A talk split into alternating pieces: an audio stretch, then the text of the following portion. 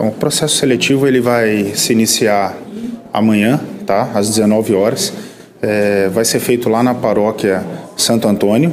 Tá? Nós vamos ter vários horários, vários períodos, porque é, nós temos profissionais que trabalham em regime de plantão.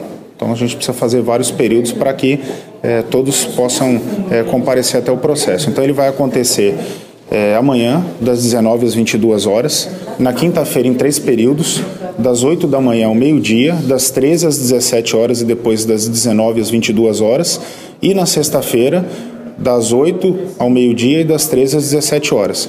São 160 vagas em diversos cargos.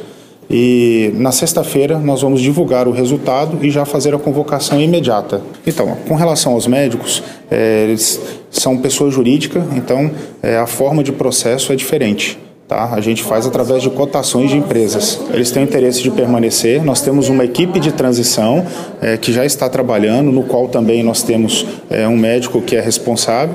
Já iniciamos conversas com eles e está tudo muito tranquilo, vai ser uma transição bem tranquila. Precisa levar é, um documento original com foto, é o que a gente está pedindo. O resultado seletivo sai na sexta-feira, é, após as 18 horas. Tá? Nós vamos publicar o resultado e também vamos convocar os candidatos, nós vamos telefonar para eles, enviar e-mail. Então, através de vários é, meios de comunicação, nós vamos convocá-los.